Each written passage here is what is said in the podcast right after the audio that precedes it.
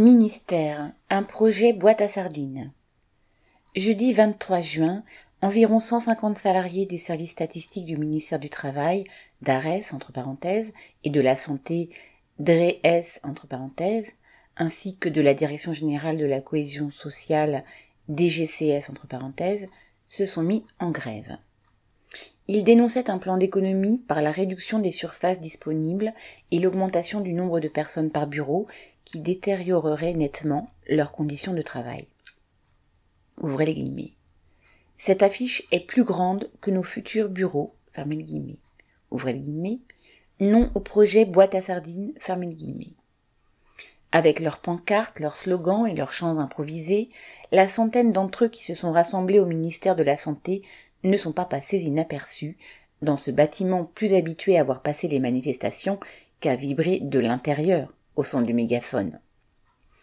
À l'adresse où les bureaux de deux ou trois sont la norme, plus de la moitié des salariés seraient versés dans des bureaux de cinq, six, voire huit ou neuf personnes.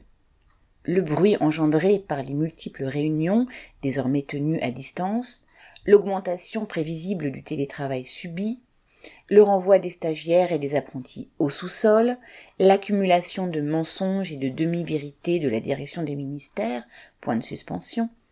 Tout cela a conduit les salariés de la DARES et de la DRES à multiplier les assemblées générales ces dernières semaines.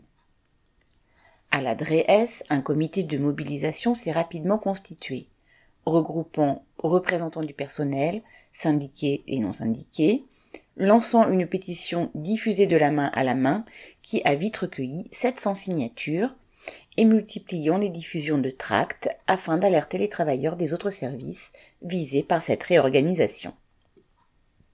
Après avoir discuté du compte-rendu de leur délégation chargée de remettre la pétition et d'exposer les revendications aux autorités, les manifestants, pour la plupart des jeunes qui se mettaient en grève pour la première fois, ont décidé à l'unanimité de revenir la semaine suivante pour convier les salariés du site central du ministère à une assemblée générale commune.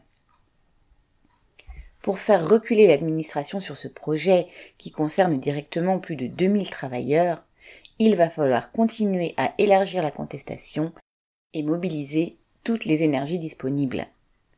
Mais de l'avis de tous les participants, pour une première journée de grève, c'était une belle journée correspondant Hello.